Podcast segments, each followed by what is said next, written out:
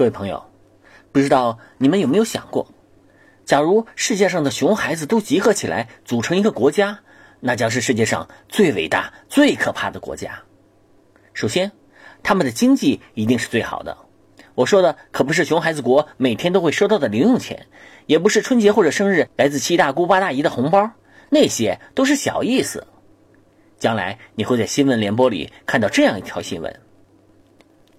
熊孩子国总统狗不理讨人嫌一行出访美国，告别宴会上，在奥巴马总统致辞之后，狗不理总统风趣地说：“奥巴马叔叔，我想要昨天在银行金库里看到的那些黄金。”奥巴马先生对狗不理总统的建议表示了否决意见。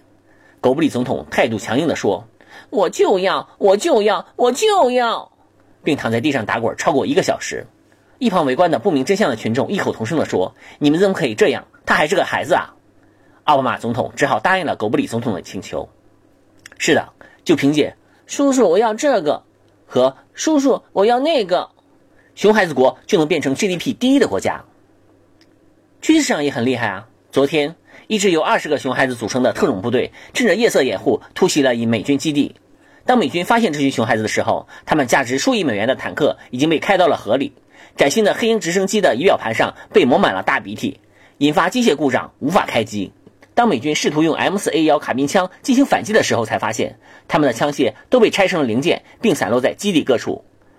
气急败坏的美军只好赤手空拳冲上前去，要与熊孩子们同归于尽。这时，一旁围观的不明真相的群众异口同声地说：“孩子不懂事儿，算了吧。”美军只好束手就擒。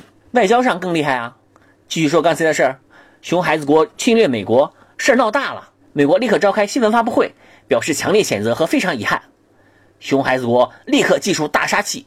熊孩子家长家长一边哭一边说：“你们别跟孩子一般见识了，真的，等你们有了孩子就知道了，养个孩子不容易啊。”熊孩子在旁边象征性的一嚎。不但熊孩子国没有责任，美国还得拿出一百万美元买棒棒糖哄他们。所以朋友们，请答应我。当春节遇到熊孩子的时候，当他们踩脏你新买的地毯，要走你家孩子心爱的玩具，欺负你家的宠物，弄坏你的电脑的时候，请一定要忍着杀了他的冲动，要掏出红包塞到他的手里，说一声：“这孩子真乖。”你要记住，这是为了世界和平。